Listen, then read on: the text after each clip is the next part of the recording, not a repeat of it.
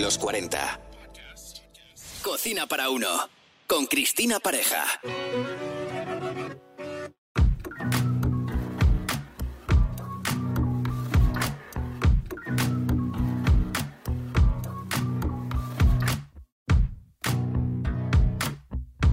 Bienvenidos al nuevo podcast de Cocina para Uno. Os habla Cristina Pareja. Os voy a contar la receta y todos los secretos para preparar unas cookies con las que os vais a quedar para siempre. ¿Y a quién no le apetece una cookie de vez en cuando? Me hubiera gustado escuchar este podcast hace unos años porque me habría ahorrado muchas pruebas hasta dar con la receta que os voy a contar hoy. Si no te dedicas a la cocina profesional, las pruebas de una receta pueden alargarse en el tiempo. Y no siempre puedes probar porque dependes de esos ratitos libres que tengas y tampoco puedes estar preparando esa receta que quieres mejorar si apenas tienes tiempo para cocinar el día a día. Por eso las pruebas de esta receta se alargaron durante varios meses. Probé varias, incluso aquellas que se hicieron tan populares y publicó el periódico New York Times hace años. Y si os digo la verdad, tampoco me convencieron. En las redes encuentras muchas recetas de cookies y es importante conocer el origen de quien lo cuenta una receta que me funcionó muy bien fue una del chef Enrique González. Se le conoce en las redes por Con el Chef. Fue profesor de pastelería en la Escuela de Alta Cocina Le Cordon Bleu y ahora tiene su propio negocio en Madrid, una magnífica cafetería llamada Mr. Carrot Cake.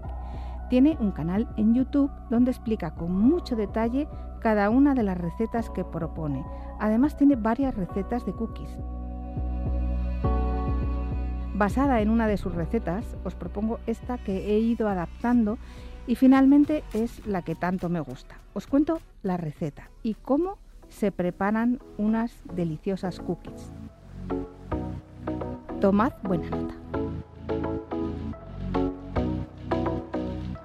Los ingredientes son 250 gramos de mantequilla blanda, 120 gramos de azúcar moreno, 80 gramos de azúcar blanco, 100 gramos de huevos o lo que es lo mismo, dos huevos de la talla M, 350 gramos de harina todo uso o harina floja, 3 gramos de sal o lo que es lo mismo una pizca, 6 gramos de bicarbonato sódico, 2 gramos de canela en polvo, 5 gramos de vainilla líquida, 300 gramos de chocolate negro y 100 gramos de avellanas molidas.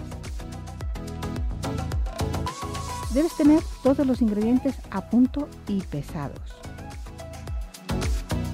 Mezclamos los dos azúcares con la mantequilla, que debe estar blanda, como digo. Y para ablandar la mantequilla simplemente hay que dejarla fuera de la nevera una hora antes. Nunca derretida, porque no podríamos integrarla con los demás ingredientes. Una vez integrados, añadir los huevos y lo mismo, integrarlo de la misma manera. Luego tamizar los secos o pasar por un colador. Cuando me refiero a los secos, son la harina, la sal, el bicarbonato y la canela. Si optas por cambiar la canela por otra especia, como la nuez moscada o el jengibre, este sería el momento. Integrar a lo anterior, es decir, ya tenemos mezclado el azúcar con los huevos y el resto de los ingredientes secos. Por último, incorporar el chocolate, picado a cuchillo y en trozos, la vainilla y las avellanas molidas. De la misma manera que podemos cambiar las especias, también los frutos secos. Y las nueces son muy habituales en las cookies. En este caso, las nueces podrían estar en trozos también picadas con el cuchillo. De forma que si el peso es el mismo, puedes variar esos ingredientes al gusto. La masa queda pegajosa siempre, por eso es conveniente utilizar una espátula de silicona para moverla. Es importante tener en cuenta que una vez mezclados los ingredientes no se toca más. Hay que evitar mover la masa en exceso. El siguiente paso es el reposo de la masa. Pero la vamos a guardar envuelta en papel film y en paquetes formando rulos. Lo ideal es que la barra o rulo no tenga más de 5 centímetros de diámetro.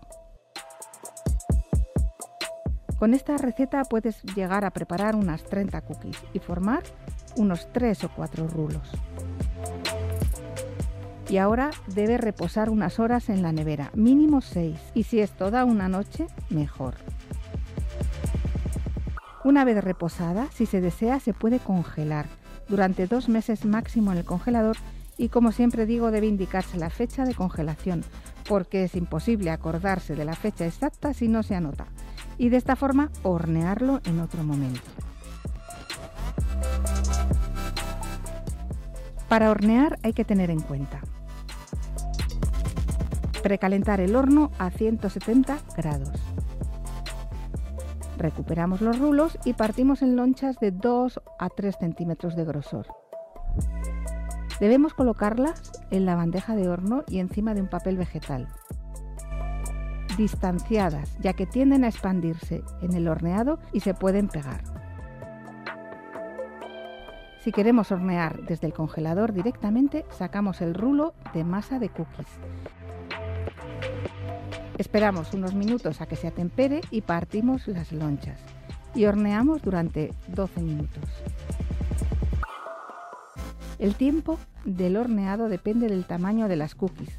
Pueden ser 10 o 12 minutos y hay que estar atentos. Y por último, hay que tener en cuenta que no deben dorarse y salen del horno a punto de romperse. Deben quedar así, porque una vez frías se endurecen y cogen cuerpo. Al sacarlas del horno, debemos colocarlas sobre una rejilla para que el calor residual de la placa del horno no siga cocinando las cookies. Si buscamos una receta, en estos tres puntos estamos casi todos de acuerdo. Uno, que la receta sea sencilla de preparar. Dos, que lleve pocos ingredientes. Y tres, que esté rica. Y en esta receta de cookies los tres deseos se cumplen y aunque no parece a simple vista, ya que necesita horneado, etc., os adelanto, es una receta muy sencilla y perfecta para que los peques la preparen como parte de un juego. El resultado es una cookie con textura crujiente por los lados y blandita por el centro, con trocitos irregulares de chocolate y ese aroma de fondo a fruto seco es inigualable. Si la preparáis, decídmelo, me encantará saberlo. Y hasta aquí el episodio de hoy. Muchas gracias por acompañarme y me podéis encontrar en las redes como Comemos a las 3. Ha sido un placer y hasta el próximo episodio.